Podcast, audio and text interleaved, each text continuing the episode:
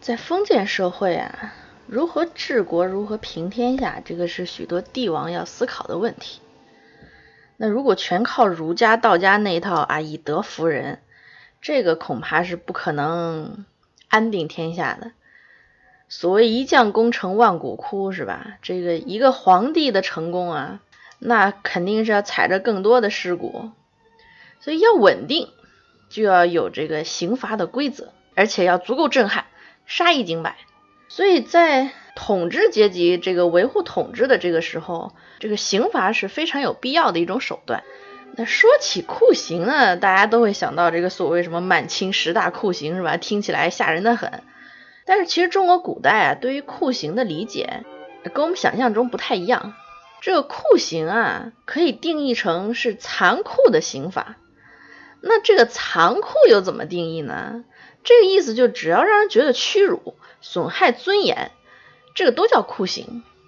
像古代有一些刑罚，在现在看起来其实是很啼笑皆非的，比如说像那个墨刑，就是在脸上刺字。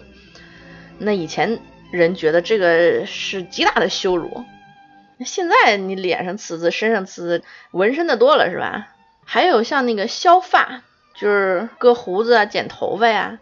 这个在中国古代也曾经被归纳为酷刑当中，这所谓身体发肤受之父母嘛，是吧？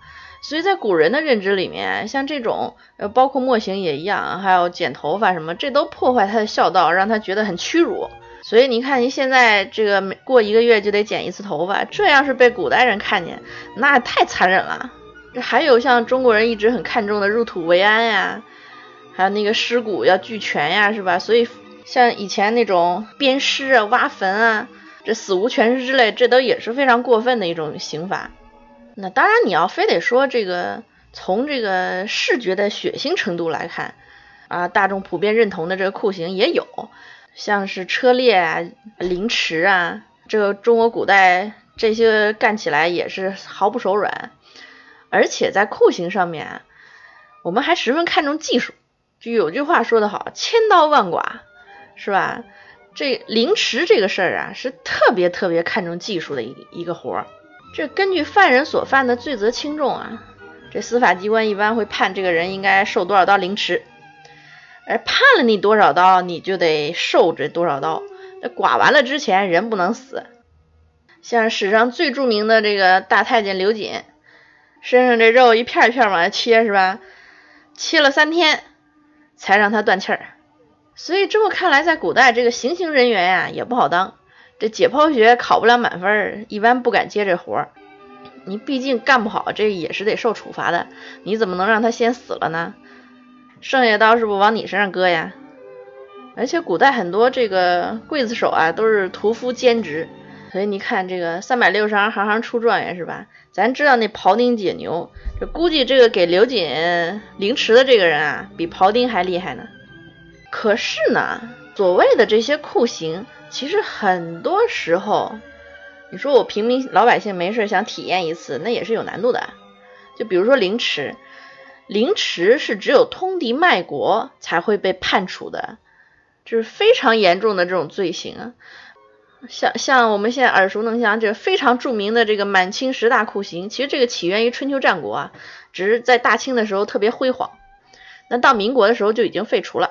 就这个十大酷刑啊，这个也是只有重量级的贪官或者谋逆这种重犯才会被判处的。像是明朝的这赵狱啊，就算是历代最让人闻风丧胆的这么一个酷刑实施地了，对吧？这那地方是九卿、郡守一级这种两千担的高官有罪，皇上下了诏书才能被关进去的。那不是你说我想进去体验一下，谁都能去的。而且细看中国历史，可以非常明显的发现，这中国的酷刑是在逐渐废除的，这个刑罚方面也不断的向宽刑进步，这也很好理解嘛，因为毕竟每一个新来的皇帝都想体现一下自己的这个好生之德，是吧？宽厚仁慈，所以呃，总要把前面那个皇帝干过的一些残忍的事儿给禁止禁止。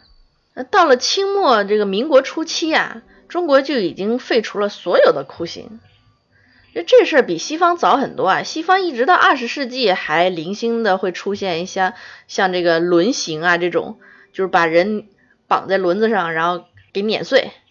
一直到这个一九八四年，联合国出台了一个反酷刑公约，从那以后，这个西方的酷刑才算是没有了。